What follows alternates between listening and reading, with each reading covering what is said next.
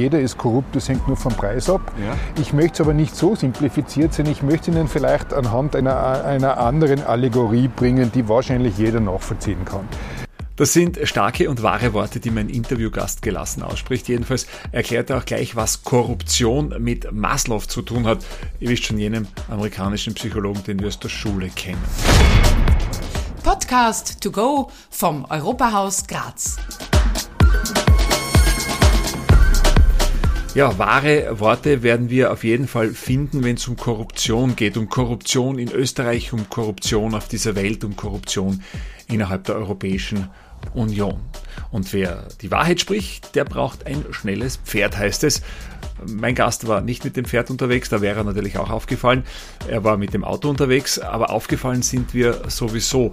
Denn wir haben uns vor der UNO City in Wien getroffen und als ich meine Mikrofone angeschlossen habe, da ist der Sicherheitsbeamte am Haupteingang schon ziemlich nervös geworden, weil er sich nicht erklären konnte, was wir zwei da eben gerade machen.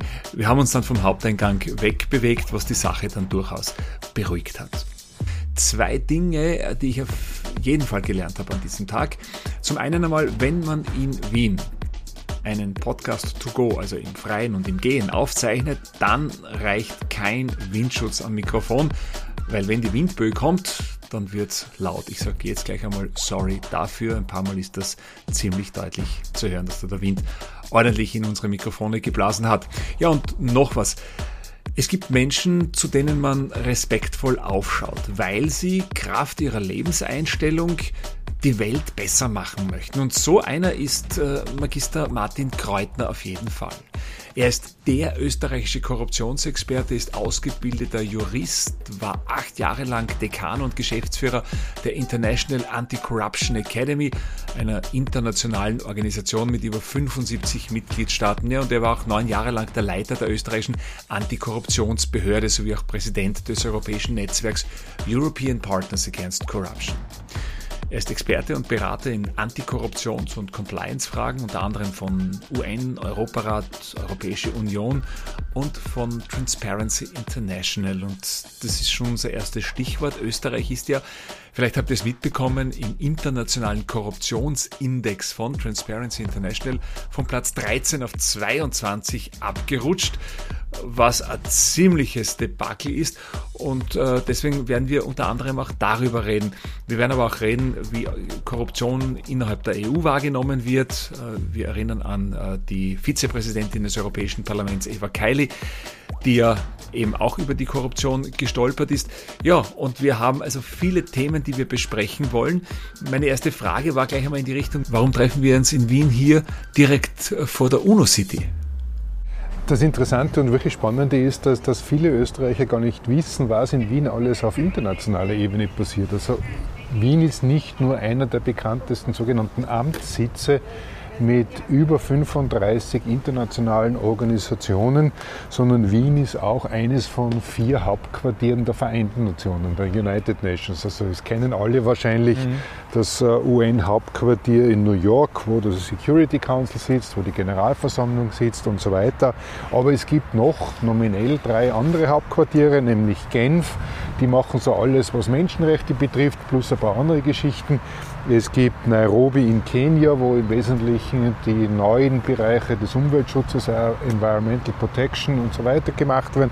Und dann gibt es seit den 70er Jahren schon eben dieses VIC hier, das Vienna International Center oder wie die UN sagt, äh, United Nations Office Vienna der als oder das als sogenannter Sicherheitshub gilt, heißt, hier werden alle Themen, nämlich international durch die UN betreut, die sich beschäftigen mit organisierter Kriminalität, mit Korruption, mit Terrorismus, mit äh, äh, Menschenhandel, mit äh, Financing of Terrorism und dergleichen.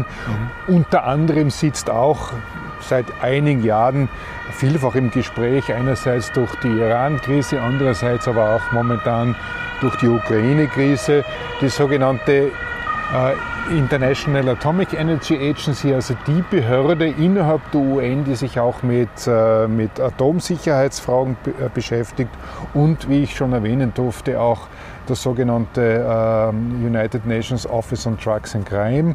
Das ist jene Einrichtung, die sich ganz, ganz zentral mit, äh, mit der Korruptionsbekämpfung auch international beschäftigt. Vielleicht eine Kleinigkeit noch dazu, weil es heuer einen Jahrestag geben wird. Es wurde hier in Wien vor 20 Jahren auch die momentan führende globale Konvention gegen Korruption, nämlich die United Nations Convention Against Corruption, verhandelt. Mhm. Wurde hier auch zwischen allen Mitgliedstaaten der Vereinten Nationen beschlossen auf Fachebene, auf Beamtenebene, auf Diplomatenebene und wir werden heuer am 9. Dezember den 20. Jahrestag feiern. Mhm. Am Tag gegen Korruption. Das, genau, Dezember, das ist deswegen auch der Tag gegen die Korruption mhm. seit 2003, weil es ihm hier in Wien gelungen ist, man sagt in Diplomatenkreisen in einem guten Zeitfenster, weil geopolitisch wäre das heute wahrscheinlich nicht mehr möglich, in einem mhm. guten Zeitfenster diese Konvention, die durchaus griffig ist, äh, eben zu beschließen, zuerst zu verhandeln, dann zu beschließen und jetzt auch in die Umsetzung zu bringen. Sie gilt als eine der erfolgreichsten Konventionen. Sie hat also Sie ist auch, auch gesetzlich bindend. Sie hat äh, von den 193 Mitgliedstaaten, die es weltweit gibt, sind 189 mhm. Äh, dieser Konvention beigetreten, haben sie ratifiziert. Martin Kreutner, wir haben heute sehr viele gute Gründe, um über Korruption zu sprechen und äh, das, was da so alles schon in Bewegung ist. Sie haben das Antikorruptionsvolksbegehren mit über 307.000 Unterschriften mit initiiert, ähm, auf den Weg gebracht. Da wollen wir noch darüber reden, wie es da weitergegangen und wie geht es da weiter? Wir haben Korruptionsfälle innerhalb der Europäischen Union. Ich denke jetzt da an, an die Eva Kaili, die ja auch jetzt äh, bereits nicht mehr aktiv ist, aber da gibt es die Vorwürfe. Immer noch in U-Haft sitzt. Immer noch in U-Haft ist die Vorwürfe, Geld genommen zu haben, um äh, Katar positiv äh, darzustellen. Äh, wir haben ein ganz äh, aktuelles Ranking Österreich von 13 auf 22 zurückgerutscht von Transparency International. Und wir haben, und damit möchte ich gleich beginnen, eine ganz aktuelle Gallup-Umfrage, äh, die Sie auch auf Ihrer Homepage haben, auf Ihrer Website haben, wo es darum geht, dass jeder zweite Österreicher, jede zweite Österreicherin glaubt, dass österreichische Politiker korrupt sind. Da läuten die Alarmglocken, da schrillen die Alarmglocken, vor allem bei Ihnen, der sich ja eigentlich Zeit seines Lebens äh, der ja Korruptionsbekämpfung verschrieben hat. da schrillen, da, da schrillen die Alarmglocken natürlich und äh, sie schrillen auch deswegen, weil man als, ja, als, als, als Mensch, der in diesem Bereich doch so seit drei Jahrzehnten arbeitet, äh, dass Entwicklungen waren, die leider Gottes vorhersehbar waren und wo wir ja auch lang genug gewarnt haben davor. Mhm. Nämlich äh, es geht bei der Korruption jetzt nicht nur um einzelne Delikte, die schlimm genug sind. Es geht jetzt nicht darum, dass vielleicht irgendwo äh, wer einen 100-Euro-Schein in den Führerschein legt, um damit zu glauben, einer Verkehrskontrolle auszukommen, mhm. mhm. was heutzutage in Österreich eh nicht mehr möglich wäre, wo ich auch davor warnen würde, weil sie ja. werden wahrscheinlich dann die Verkehrsanhaltung mit den Handschellen am Rücken verlassen, weil sie einen Polizisten äh, zum Amtsmissbrauch bestimmen und die Polizei sich sowas heutzutage nicht mehr gefallen lassen würde. Äh, wo wir eben das große Problem haben, weil da noch die, das Problembewusstsein fehlt, ist, dass es bei der Korruption insbesondere bei der sogenannten High-Level Corruption oder Grand Corruption, also dort, wo es um die Entscheidungsträger mhm. in der Politik, in der Wirtschaft, aber wie wir gesehen haben, leider auch bei den Medien oder anderen Sektoren geht, da geht es letztendlich auch um das Vertrauen. Das Vertrauen mhm. der Bürger und Bürgerinnen in den Staat. Oder ich kann es jetzt auch ein bisschen ähm, äh, ein bisschen philosophischer oder ein bisschen politikwissenschaftlicher auch formulieren. Es geht um das Vertrauen in den Sozialvertrag. Also in einer Demokratie, in unseren westlichen Gesellschaften haben wir uns ja abstrakt darauf geeinigt, dass wir gewisse Machtbefugnisse, gewisse ja, äh, Dinge abgeben an gewählte Repräsentanten, an die Institutionen mhm. des Staates. Wir zahlen dafür Steuer, wir haben nicht mehr die Möglichkeit, auf der Straße so schnell zu fahren, wie wir wollen, oder kann nicht mehr jeder machen, äh, was er will, oder auch, um es äh, etwas plastischer zu formulieren, das Recht in die eigene Hand zu nehmen, sondern das haben wir delegiert an Institutionen, aber natürlich unter der Prämisse, unter der Voraussetzung, natürlich auch, dass dieses Vertrauen, dieses Mandat, das abgegeben wurde, auch im Sinne des Mandates äh, gehandhabt wird und nicht, dass sich einige wenige davon bereichern oder einige wenige davon bevorteilen. Und das ist genau der Punkt, der sich jetzt natürlich langsam widerschlägt, auch in der öffentlichen Wahrnehmung und wo das Vertrauen in die Entscheidungsträger massiv sinkt.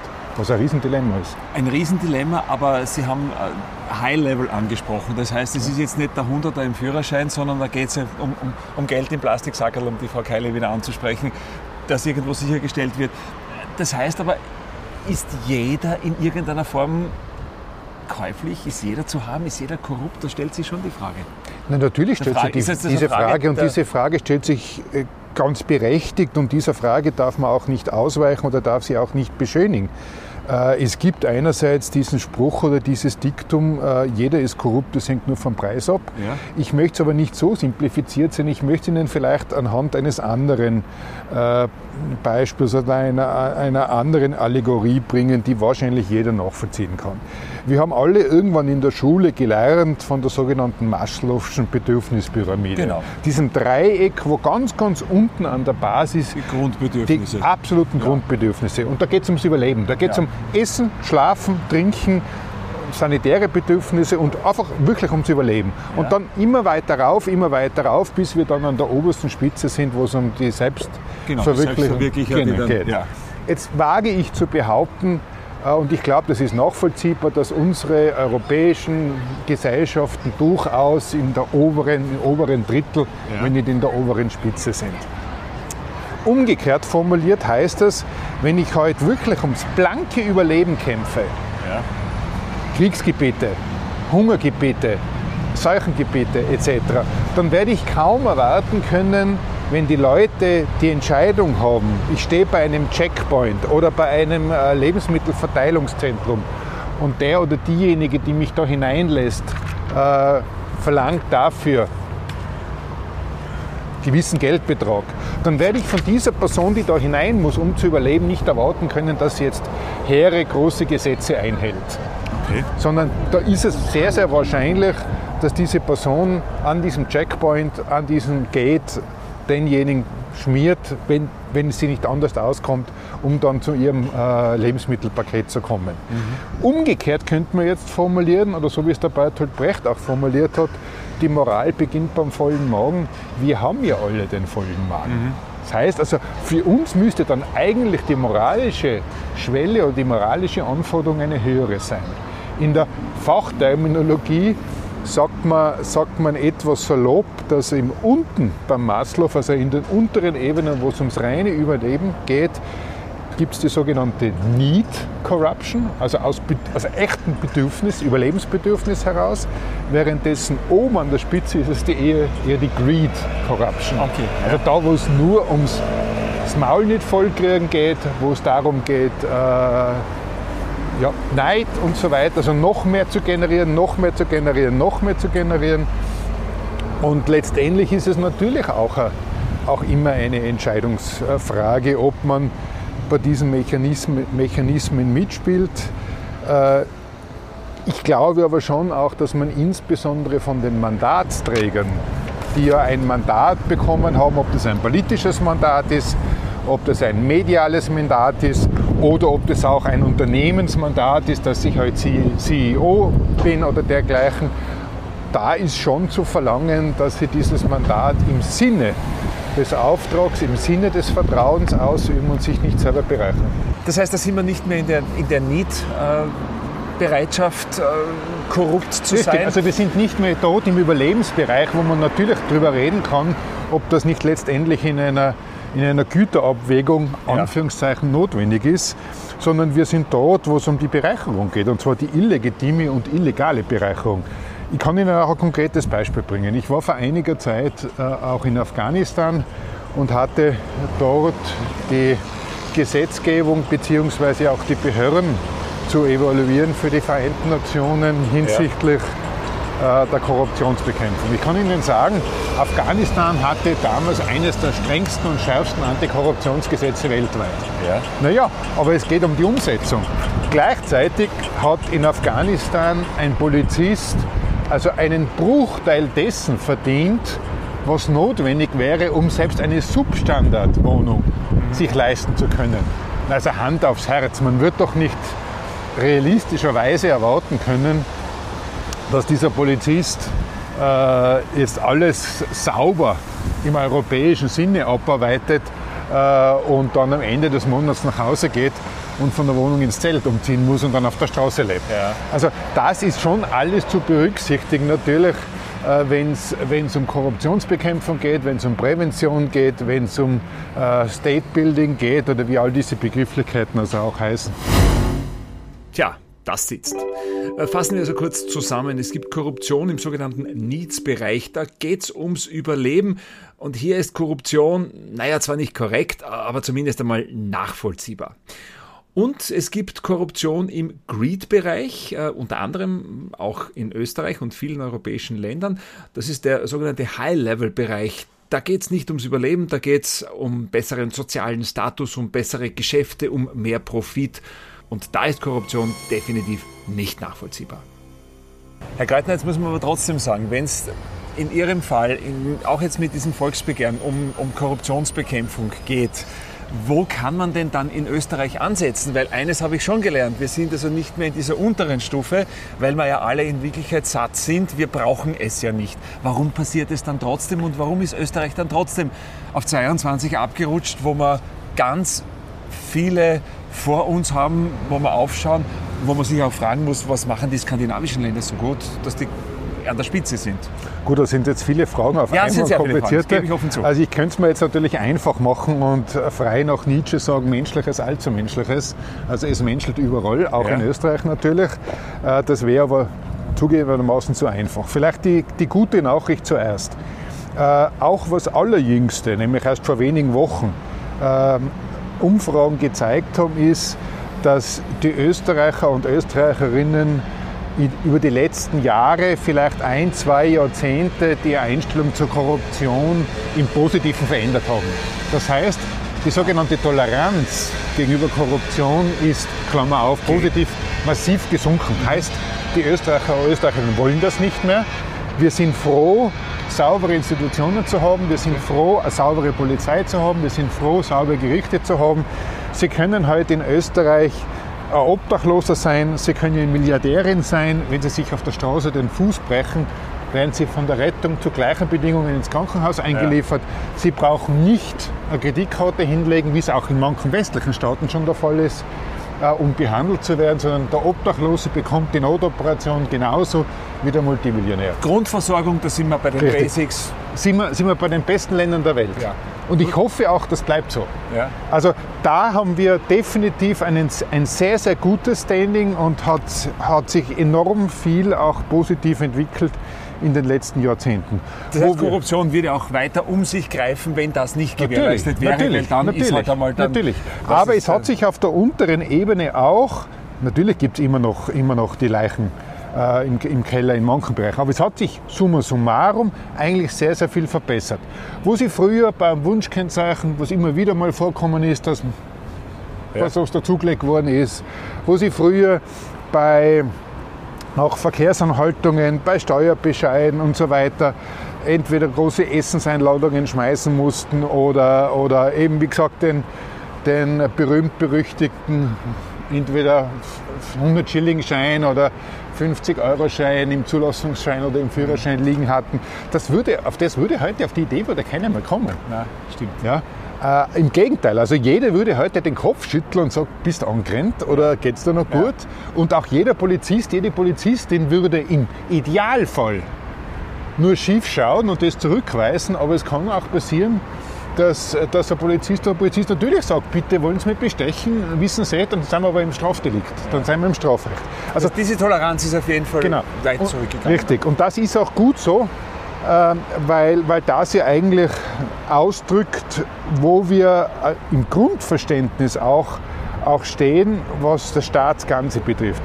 Wo es leider Gottes, und jetzt komme ich auf den Abfall zu sprechen, Ja. der sich auch in den Ranking niederschlägt, also dieser Mentalitätswechsel oder diese Einsicht hat man zumindest, die Ansicht ist bei einigen Vertretern in der politischen Sphäre oder auch in der wirtschaftlichen und leider Gottes auch, wie wir gesehen haben, Stichwort Inseratenkorruption, mhm. in der medialen Sphäre noch nicht angekommen. Also dort, wo es möglich ist, dass man Steuerbescheide sich durch Kenntnis, persönliche des Generalsekretärs im Finanzministerium, nämlich abseits bitte, abseits aller ja ohne dies gegebenen Einspruchsmöglichkeiten. Es gibt mhm. sowohl im Steuerrecht als auch im Strafrecht als auch im Verwaltungsrecht und so weiter die Möglichkeit, man kann ja Einspruch erheben, mhm. wenn man mit, mit Aber Entscheidungen... rechtmäßig Richtig. Einspruch erheben. Ganz normal, so wie jeder, jeder Staatsbürger ja. auch. Ja. Sie, ja. Wenn Sie halt ein Strafmandat kriegen, weil Sie falsch geparkt haben, können Sie natürlich,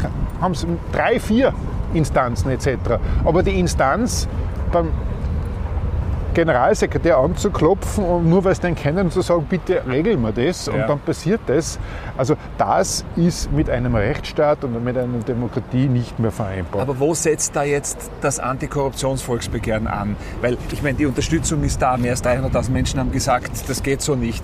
Mehr als 50 Prozent der Österreicher sagen, sie glauben, äh, Politiker sind korrupt. Das heißt, das das Wissen darüber ist da und die Unterstützung wäre da. Aber wo können Sie da jetzt konkret ansetzen? Also wir haben wenn ich jetzt mal kurz replizieren darf, äh, es ist schon einiges passiert. Also einerseits, und ich glaube, das ist sicher das ganz große, die ganz große Errungenschaft, das Thema ist mitten in der Gesellschaft angekommen. Ja, okay, also das ist einmal also es, es ist, sichtbar es ist, geworden. Genau, es ist sichtbar, ja. es ist enttabuisiert und es hat auch, wie Sie selber ja auch schon äh, rezitiert haben, in etlichen Umfragen ganz deutlich gezeigt, dass, äh, wo, wo, die Österreicher und Österreicherinnen stehen, nämlich ein klares Nein zur Korruption. Ja. Also es ist mitten in der Gesellschaft an, angelangt, wir haben einen großen Dialog, einen großen Diskurs darüber. Im Konkreten hat es auch einige Verbesserungen gegeben. Ich rufe in Erinnerung, es wäre im Jahre 2021, also vor eineinhalb, zwei Jahren, äh, beinahe gekommen, etwas, was in der langläufigen Diktion als Razzienverbot im öffentlichen Sektor gelautet hat. Also ja. eine versteckte Änderung der Strafprozessordnung, wo man bewirkt hätte, dass im öffentlichen Sektor, sprich also von der hohen Politik bis zu den letzt nachgeordneten äh, staatsnahen Betrieben keine Hausdurchsuchungen, okay. keine Sicherstellungen, keine äh, Beschlagnahmen und so weiter mehr de facto hätten stattfinden können. Mhm. Damit hätten wir zwei Klassenjustiz gehabt und damit wären wir ins, ins rechtsstaatliche Mittelalter zurückgefallen. Mhm. Mhm. Ebenfalls 2021 wäre die sogenannte Grundzeugenregelung ausgelaufen. Die ist jetzt Gott sei Dank äh, bis 2029 verlängert worden. Wenn Sie nur diese zwei Dinge hernehmen, und sich in Erinnerung rufen, dann hätte es letztes Jahr oder vor anderthalb Jahren auch nicht die Hausdurchsuchungen mhm. und die Grundzeugenregelungen in den laufenden Verfahren gegeben. Ja. ja. Weiters, es hat eine Verschärfung des Parteiengesetzes gegeben, es hat äh, Verschärfungen und Schließen der Lücken in der Medientransparenz, im Mediengesetz gegeben, es hat einen komplizierteren Namen. Äh, es hat äh, jetzt die Schließung der Lücken, momentan in Begutachtung, die Schließung der Lücken im Korruptionsstrafrecht gegeben. Es hat weitergegeben die, die Präsentation des sogenannten Hinweisgeberinnen-Schutzgesetzes, Whistleblower im Englischen. Mhm. Ähm, und wir haben auch jetzt einen fertigen Entwurf, in meinen Augen einen sehr guten Entwurf sogar liegen, äh, für eines der letzten Kapitel, die Österreich noch zu erfüllen hat, nämlich Österreich wäre ja heute gar nicht mehr EU-aufnahmefähig. Äh, weil unsere Staatsanwaltschaften immer noch äh, eine Berichtslinie haben, letztendlich an ein politisches Organ. Mhm. Und hier liegt inzwischen ein Entwurf einer interministeriellen Arbeitsgruppe, aber auch eines unabhängigen High-Level-Expertenrates vor für die Einrichtung einer Bundesstaatsanwaltschaft mit Kollegialcharakter. Also das sind alles Dinge, die, die bewegt, genau, die bewegt werden ja. konnten. Ja. Zugegeben, von den 72 Vorschlägen und Forderungen, die wir als Volksbegehren gemacht haben, sind 61 Prozent, wenn man es jetzt rein numerisch oder quantitativ sieht, noch nicht einmal angegangen. Also wir haben immer noch Luft nach oben und wir könnten immer noch einiges unternehmen. Mhm. Ja, wir drücken hier mal auf die Pause-Taste und verweisen auf Folge 2 mit Martin Kreutner unseres Podcast To Go fürs Europahaus Graz. Die nächste Folge gibt es eben in einer Woche. Kurzer Spoiler noch schnell. Österreich ist international aufgefallen, weil äh, wir im Korruptionsranking so weit abgerutscht sind. Ich habe noch, noch nie so viele Anrufe bekommen von Kollegen, Kolleginnen aus dem Ausland, ja. äh, in, wie in den letzten zwei Jahren, die angerufen haben und gesagt haben, was ist denn bei euch in Österreich los? Ja, und darüber darüber reden wir dann in der nächsten Ausgabe, in der nächsten Folge. Wir werden uns freuen, wenn ihr uns eine gute 5-Sterne-Bewertung da lasst. Bleibt gesund, bis zum nächsten Mal, bis nächste Woche. Das ist der Podcast To Go vom Europahaus Graz. Am Mikrofon Oliver Zeisberger. Ich wünsche alles Gute.